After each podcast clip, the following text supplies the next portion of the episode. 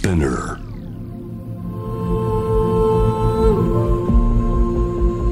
J-Wave Innovation World Ella podcast from the next Ella. 小橋健二がナビゲートしていますイノベーションワールドエラー。ここからは様々なジャンルのイノベーターをお迎えするトークセッション from the next era。対話の中からイノベーションの種を導き出します。今回お迎えしているのは書道家、現代アーティストの武田壮雲さんです。うわー、ありがとう。どうもよろしくお願いします。呼んでくれてありがとうソウンさんとね、うん僕は実は、えー、ソウンさんのインスタライブ、公にというか、一緒にセッションさせていただいたのは、ソウンさんのインスタライブにお邪魔したのがきっかけなんですけども、まあちょっと改めてなんですけど、まあインスタライブ、なんかこうかなりの本数最近こなされてるんじゃないですか。特にこうコロナ禍になって、よりこうインスタライブだったりもう本当に YouTube とか、まあいろんなことをこうやられてると思うんですけど、まあ割とこう書道家で作品に、こう、費やしてる時間と、そのこう、リモートで、まあ、いろんなものをこう、SNS とかを駆使してる時間のこの使い分けみたいのって、まあ、どういうところから始まってったんですかね？僕も人生でこんなに暇になったの初めてだったので このやることがないっていうことで一日がこんなに長く感じるんだと思った時にまあ最初は本当に暇つぶし程度で始めたインスタライブだったんだけども、僕の周りにさあの改めて魅力的な友達がいっぱいいるなと思っててそこに例えば小橋健二君みたいな健ちゃんみたいな人をもう一回なんか知りたくなったっていうかだから聞き上手って言われると嬉しいんだけどあの時本当にこうまあにもともと人間研究家としてこういろんなこう物宇宙物理学と人間のこの心とか人生っていうものの僕はこうリンクというかコネクションを作りたいアーティストだから人間研究家であったんだけどなんだろうあの例えば小橋健二っていう男と会った時に発する個性その個性っていうものを知りたいと思ってであれはだから聞き上手っていうか本当に知りたいしで出てくる中身が面白いから人生がとか人生観が面白いから、それを少しでもみんなに伝えられたらと思ったらああいう風になっちゃったっていう感じだかな。だから自分でこうアウトプットとか、まあ、作品作りとかインスタライブとか、まあ、例えばいろんなお仕事とかプライベートがあるんだけど、まあ、シームレスっていうかあんまりこう自分の中でやってることに区別がないというか呼吸をするように作品を作ったり子供みたいにこう好奇心を持って、まあ、宇宙物理学を学んだり科学者と対話したり、まあ、こういうクリエイタースーパークリエイターと交流をしている感じかな。インプットとアウトプットがだから呼吸みたいな感じかな。僕はね、本当にね、あの、ソウンさんの、いい意味で本当に区別をしないというか、いいことも悪いことも、すべて本当に捉え方だっていう、本当にね、こう、悟った人が、ある意味でこう、考えるというか、悟った人がやる捉え方っていうのを、なんかソウンさん生まれながらにしてるんじゃないか。だその本当に原点って源って何なんだろうっていうのが本当にいつも、例えば、普通だったらまあコロナで仕事がなくなってって、ソンさんってもともとカリフォルニアに行く予定だったじゃないですか。うんうんで、そういう意味では予定がもうすべてこう、なし崩しに崩された中で、大変だっていうよりは割とその時間を最大限に楽しもうっていう方に向かうし、なんか僕いろいろお話聞いてて、例えばドアをバターンって閉めちゃったら、もう一回こう、ちゃんとそのドアに対して、え、どんな感じで言うんでしたっけ？まあ感謝をし直してドア様開けさせていただきますみたいなこう魔法の言葉を言ったりとかそう。なんか本当にね、物事って、いいも悪いもなくて、その人がどう捉えるかで全ての先は変わっていくっていうのの、本当にこう、神みたい、その中での鏡みたいな。いやケンちゃんはすごく俺のことをこうやって見あの見てくれるからありがたいんだけどいやかっこよく言うとその今を生きてるっていう人なんだけど僕からすると今しか生きれないからあの あのいわゆるなんだろう子供みたいに今しかに集中しちゃうっていう性質を持っていて、まあ、今でいう ADHD っ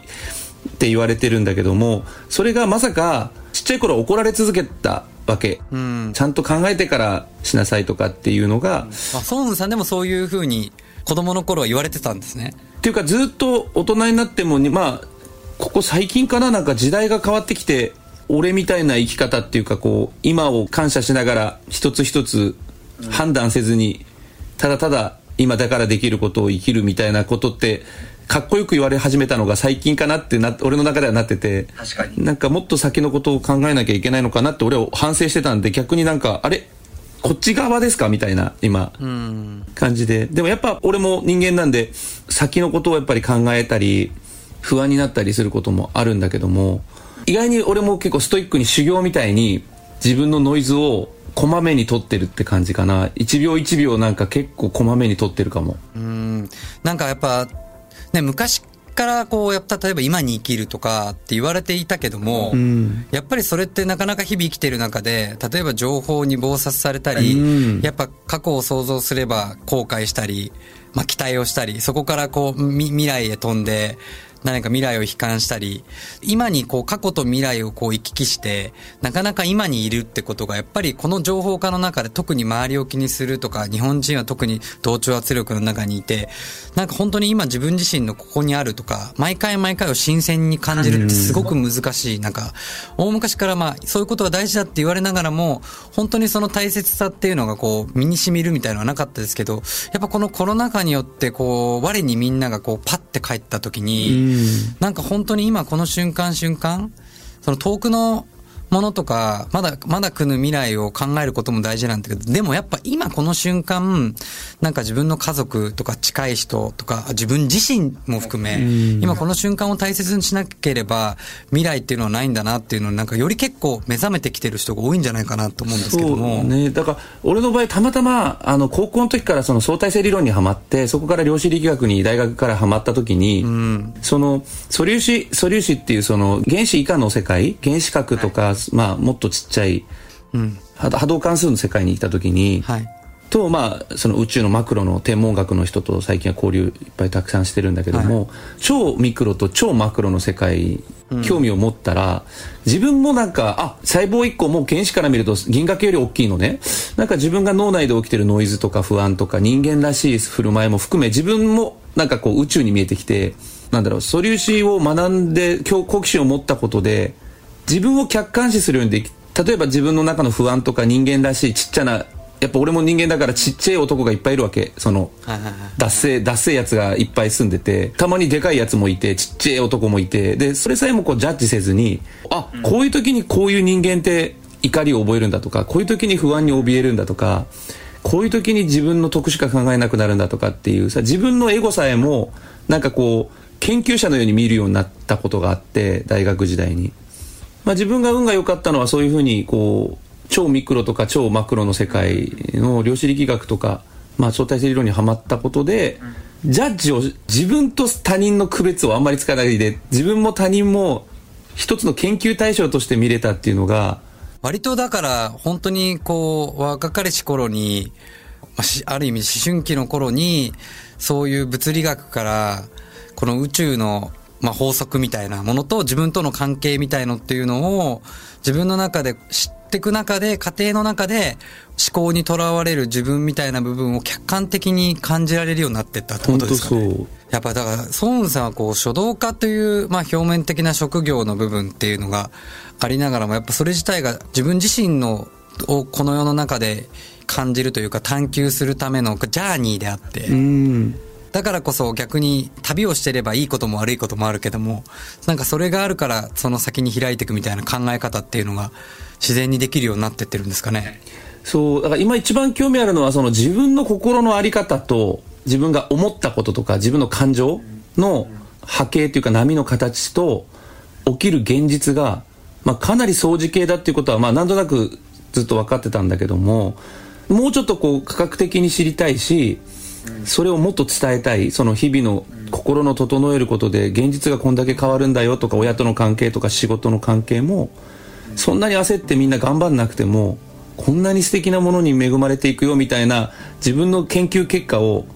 なんかもっと証明したいっていう欲求が今は強い。僕はなんか以前から漠然と21世紀は心の時代だって思っていて、やっぱ20世紀っていうのはこう物質だったり、お金だったり、経済が優先されていった中で、そして情報化が来て、本当にこう情報に人が縛られるようになってって、うん、まあ今のコロナも含めてですけど、本当のことって実態わからないけど、情報で揺さぶられちゃうじゃないですか。だから本当の自分の心っていうのがないし、何かを目指そうって言った時も、まあ言ったら結局、過去できたいろんな、あの、情報から、こういうものをやりたい、こういう風な人になりたいって言ってるけど、本当にそれ自身が自分の心から震えてやりたいものかってわからないまま言ってるから、そのなりたいものと自分との乖離で苦しんじゃうんだと思うんですよね。でもやっぱりそれが改めてこれから起きていくことってそれじゃ辛いよねそれじゃいっぱいいっぱいよねね、ん。本当にシンプルに戻るとやっぱ心が先にあって、うん。ツールで思考を使っていく情報を使っていくっていうふうにこれが本当の元の姿に戻っていかなきゃいけないと思うんですよね。うん。でもそれをじゃあいきなりやれって言われてもやっぱ難しくて、ある意味での思考の訓練みたいなものがうん。ないといけないなっていう中で僕は結構ソウンさんに出会って、ソウンさん見てるともう本当に生まれたての、毎回毎回こう、生まれたての赤ちゃんみたいに、まあね、先ほど言ってましたけど、俺すべて忘れちゃうんだよみたいな。でも忘れちゃうからこそすべてがこう輝かしく見えるって、まあめちゃくちゃ素晴らしいことだし、でも一方でそれってなかなか人はできなくて羨ましいなって思う人も多いと思うんですよ。だけどやっぱり思考のこのじ、なんだろう、この、このいう、この、この世の中というか、この旅、人生の旅を、うんまあ実験だと思えば、いろんな実験思考ができるじゃないですか。めちゃくちゃあるから僕らはなんか期待してたり夢を持ったりするのは全部前にもらった見てしまった情報っていうものにとらわれてるからそうですよね。例えばねコンビニの店員さんが態度が悪いとこっちがイラッとするっていうその化学反応も実はパターン化されていて店員さんは丁寧に接するべきだっていう常識にはまっちゃうとあの海外僕も僕らは結構海外行ってるから分かるけど全くその期待が意味がないことに気づかそうですよね。まあそういうことの多分繰り返しなんかそういう意味では、なんかソウンさんの実践編って分かりやすいなと思うのは、まあ一旦は人間なんで、イラとか、逆に例えば、いいつもの日常の中でバタンってドア閉めちゃったとか、あるけどなんかそこで、あ、もう一回立ち止まって、もう一回やり直してみるっていいなと思ったんですよ。そうそうそう結構なんていうのこれもうオタクの領域っていうか結構やり尽くしていてだから例えばなんだろう例えば俺自動ドアのコンビニとか自動ドア多い多いでしょ今世の中はい、多いですね。え自動ドアに感動してなかったと思って自動ドアに感動するようにこう神社みたいに入るようにしたわけコンビニとか、はいはいスーパーとかにはいはい。自動ドアのその開き方とか閉まり方があまりにも優しくてうん。もうすげえわっていろんな人に自動ドアの凄さを言ってたら自動ドアメーカーからいくつも仕事が来ちゃって。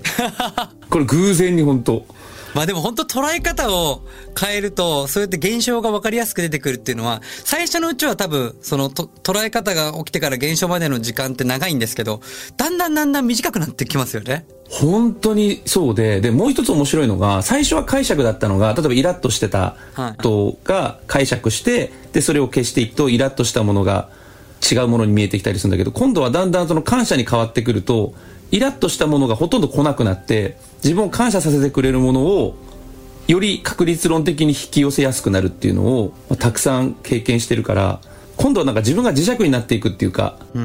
そもそも自分を怒らせる人が減っていくっていう現象もが面白い。いやー、本当ね、ソウンさんの考え方というか、えっ、と、実験思考っていうのは本当にいつも学ばされるし、もう本当に小さいことからですけど、みんながね、日々の中で起きてる、自分にとって都合のいいことばかりじゃなくて、都合の悪いことさえも捉え方、むしろその都合の悪いことこそ捉え方変えるチャンスというか、うん。現象を変えるチャンスじゃないですか。だから、そういうことって日々いっぱいあると思うんで、なんか少し小さいことからね、なんかこう、一回立ち止まって、もう一回やり直してみるっていうのは結構必要だなってすごく考えさせられます。ちょっと、後半は書道家としてのソウンさんがどういう成り立ちでここまで来たのかっていうのを、えー今の現代アーティストとの活動も含めてお聞かせいただきたいなと思います。ありがとうございますえーということで、えー後半に、えー行かせていただきたいと思います。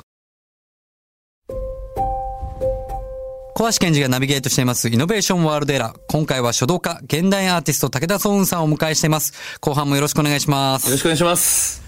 そもそも壮雲さんが、やっぱその書道家になろうっていうふうに思ってった、その書道家の道っていうのを、ちょっとごお話しいただけますでしょうか。簡単に言うと、あの、3歳ぐらいから母親が書道の先生やってたもんで、3歳ぐらいから筆で遊んでて、で、小学校に入るには頃には結構立派な字を書くようになっていて、で、そこからあまりにもこう、母親の字と、担任の先生の字と、友達の字の乖離がすごすぎて、同じひらがなでも、こんな違うんかいっていう驚き、昆虫採集じゃないけど、変な字を集めたりとか、文字界のファーブルみたいになって、いかに友達の変な字をこう集めるかみたいな、癖字編収集家とかになって、はいはい。で、上手い人を見つけては真似したり、先生の浮かんむり、黒板の字を真似したりとか、だから結構こうコロッケさんじゃないけど、人の字をモノマネするようになったりとか、なるほど、なるほど。それでなんかこう書道っていうものにも人と書道っていうか要するにこう筆跡心理学じゃないけどみんなの性格が分かるようになってきて字から。まあ、それから字お習字が趣味で暇つぶしでお友達がいない時間も多かったんで、まあ、その相対性理論とか量子力学を学ぶ以外にも書道っていうもので時間を潰してたっていうのが、まあ、あってたまたままあ流れで理系からあの NTT に勤めたんだけどもはいはい。初夏から NTT ってちょっとね、想像がつかないところですよね、道的には。書道家になるつもりは1ミリもなく母親も想像もしてなくて。普通に大学行って就職してしまったんだ流れでねそのたまたま。情報科学科だったので理科大のコンピューターサイエンスっていうものに感動してたの。インターネットやばいっていうことだけは分かってた。量子コンピューターが来ることも俺の隣の研究室でやってたし。あこれはすごいことになるぞと。このビッグウェーブがもうすぐ日本にも来るぞと、まあ、それで NTT 入って IT コンサルタントみたいなのやってる時にまあ暇だからこう家に帰って誰もいない時にこうお習字やってる時に書道とか。あれ？IT と書道って掛け合わせたらやばくね？と思った瞬間があったの。ええ。で会社の中でも結構筆でメモ書きとか書いてたらみんなが噂噂が立っちゃってある女の人に先輩にたちが並んで字を書いてって言うから私の名前も書いてって言うから結構初めてモテた瞬間があってこれはいいぞと思っていろんな人の名前を書いてたらある女の人が泣いて喜んでくれて自分の名前が嫌いだったんだけど好きになれたかもしれないって泣き出しちゃってえで俺も泣き出しちゃってえ。うん。それで辞表って書いちゃったのあ辞表って書いたんだ。そうそうもうすぐ その瞬間、もう衝動的にこう IT 革命がやばいってことだけは分かっててで、うんうん書道と掛け合わせたらやばいの分かったけどどうしていいのか分かんないしやめるつもりもなかったんだけど、人の涙を見てこれ筆で人の名前を書書いていったらすごいことになるだろうっていうのがあってその場でなぜかもうやめるっていう決意しかなくてその場で上司に持って行ってやめて、そこからストリートから始めた。とはいえですよ、今までこうね、大学もちゃんとこう卒業して、ある意味ちゃんと一流の会社に入って、その、まあ、道をそれるって、まあね、こう言葉にしたら、後からしたらかっこいいことですけど、その時って、まあ、いわゆる今までのキャリア全て失うわけじゃないですか。そこからいわゆる路上のストリートアーティストみたいなのって、これからの生活も含めて、不安なこともいっぱいあるじゃないですか。その時ってどういう心境だったんですか？あの20その時5歳だったけど自分が大学に行ったことも家庭教師先生がたまたま出してくれた問題がバシッと当たったりとか NTT もたまたま就職活動全くし意味が分かんなくてしてなくてみんながマジでってなって麻雀してる時に就職活動って何って俺が言ったらみんながドン引きしてえ全員終わってるよっつって何就職活動ってっていうレベルだったから。で、先生に推薦してもらって、何、就職って何、何ですかっていうレベルで、バイトも全部クビになってたから、要するにこう社会的常識とか、自分が頑張った感はゼロで、常にラッキーで来てたので、そもそもその、キャリアとかっていうものを把握してなかったし、自分がそこに乗っかってるっていう感覚もないし、いつでも外せ、脱げる洋服だったっていうか、着てることさえも分かってないっていうか、なんか天然でフルチンになってしまったみたいなところが当時はあって、本当になんていうか恥ずかしいけど、何も考えてないから、期待も不安もないっていうか、絶対これは人の名前書いたら、たくさんの人が泣くだろうって思ったことに突っ込んでいったやつみたいな。でもとはいえですよ。とはいえ、その感動したから行動にする思いと、やっぱりこう、ね、会社員に入ると安定的な給料とか、それなりのこう生活が保障されている中で、それを全部切って、路上に行って売れるかどうかわからないアートに、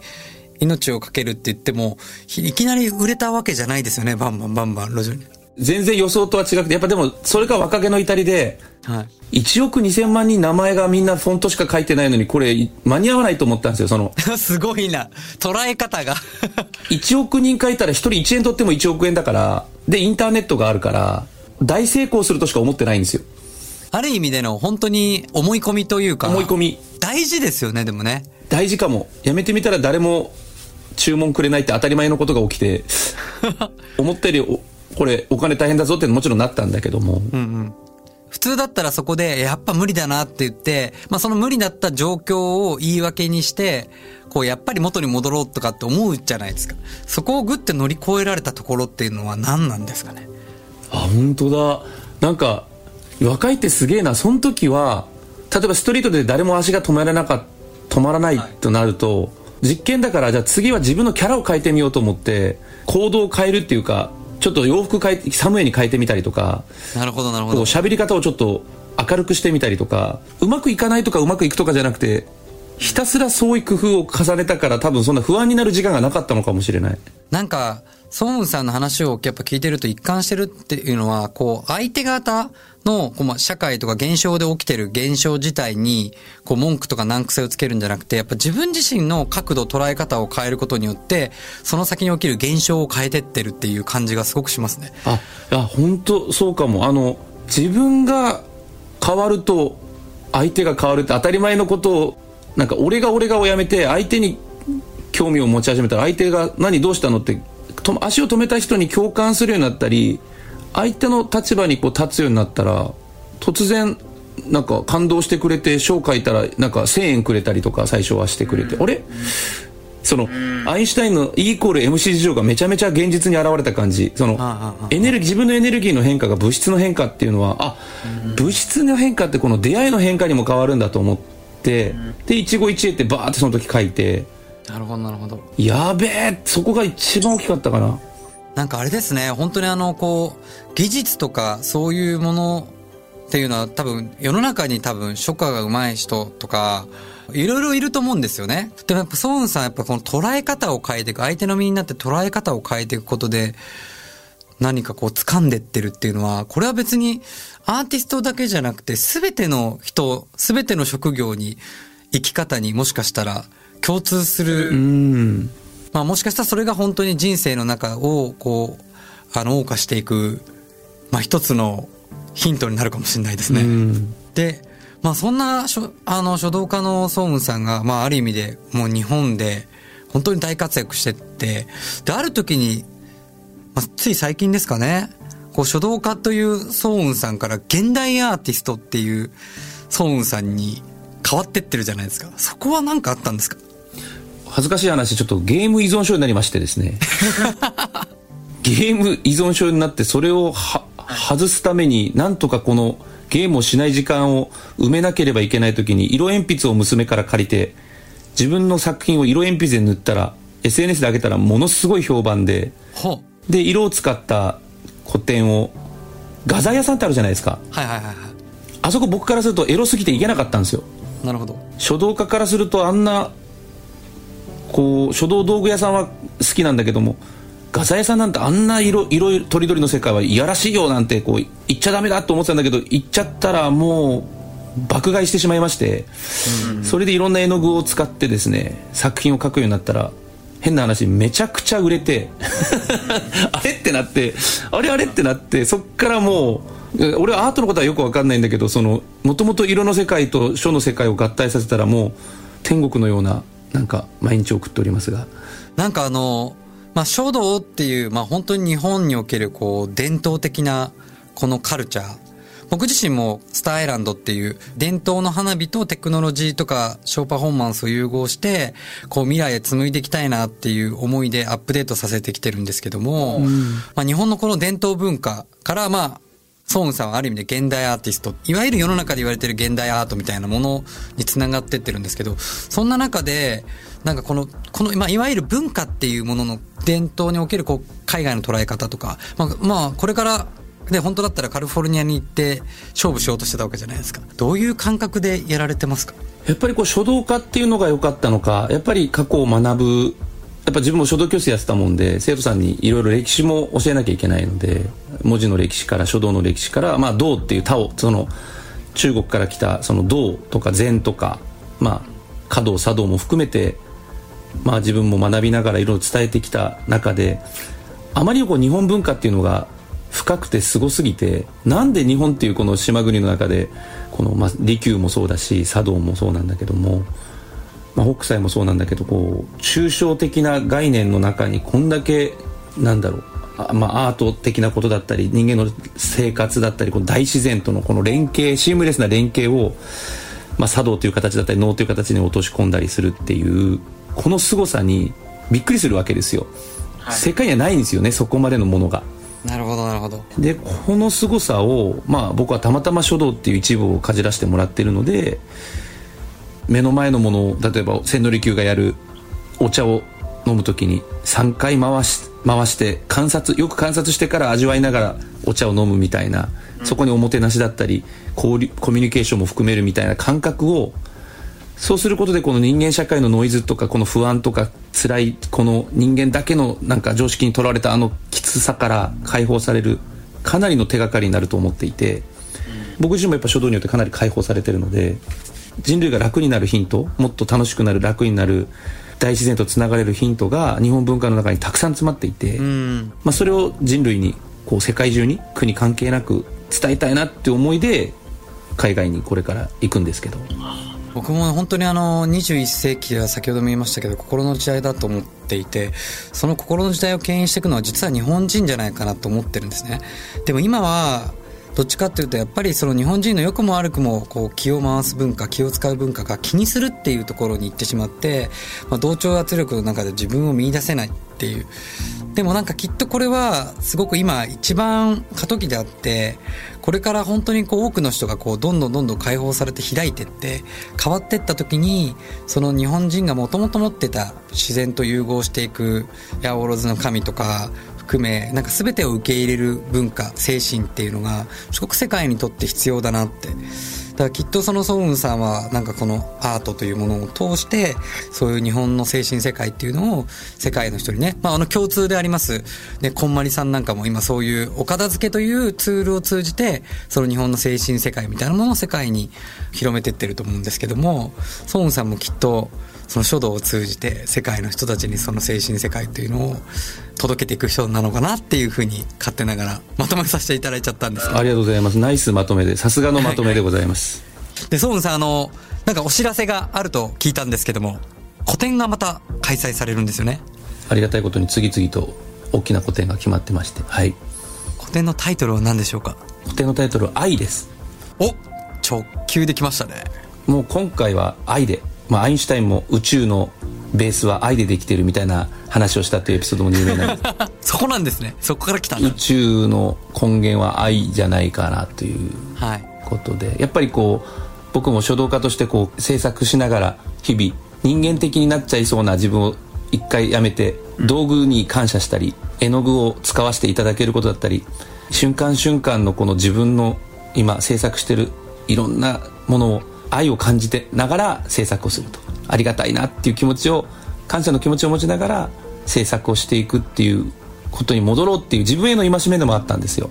やっぱ売れなきゃとか俺はすごいアーティストになるぞみたいなあの人間のちっちゃいエネルギー、うん、人間だけのなんかこう、うん、俺はトップになるぞみたいなあのちっちゃい人間だけのあのノイズのエネルギーみたいなものはをどれだけこうなくしてもっとこう宇宙とつながれる時間を大事にしながら制作した今回古典なんですよね宇宙や自然っていうのは僕らがこう生まれるもうはるか昔からもうすでにそこにあってその劇場というかその場所を使わせていただけると思うとそれこそね、今あるものも含めてね、こう、ご先祖様の英知であって、そうすると本来は全て感謝しなきゃいけないですよね、まずはね。ですね、本当にありがたいです。俺、だってキャンバスも作れないし、絵の具も作れないし、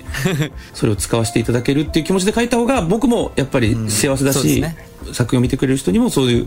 感謝の気持ちで伝わるなと最近思ってるので。なんかすごくこう話してる話はシンプルで当たり前のことなんですけど、なかなかこう当たり前のことっていうのが日々の中でとはいえさって言って難しいんですけど、でもやっぱり当たり前のもの、普遍的なものっていうのはやっぱ変わらない、やっぱその愛、感謝するっていうことはすごく大事なことなんで、日々ね、そのいろんなものに感謝して、そして愛を持って行動できたらなって僕自身も思いましたし、そんな愛の詰まったソウンさんの個展、ぜひ、えー、東京はですね、10月8日、えー、木曜日から10月14日水曜日まで銀座65階、R グロリューギャラリーオブ東京で開催です。えー、詳しくはオフィシャルウェブサイトでご確認ください。いやー、本当に今日はありがとうございました。いやー、本当ケンちゃんがこんなにまともに DJ ができるっていうのが。嘘嘘。さすがでございます。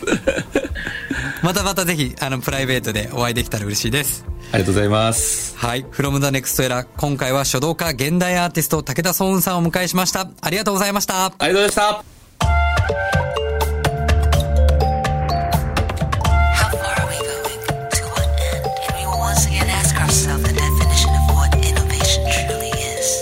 You're listening to J-Wave Innovation World Era podcast.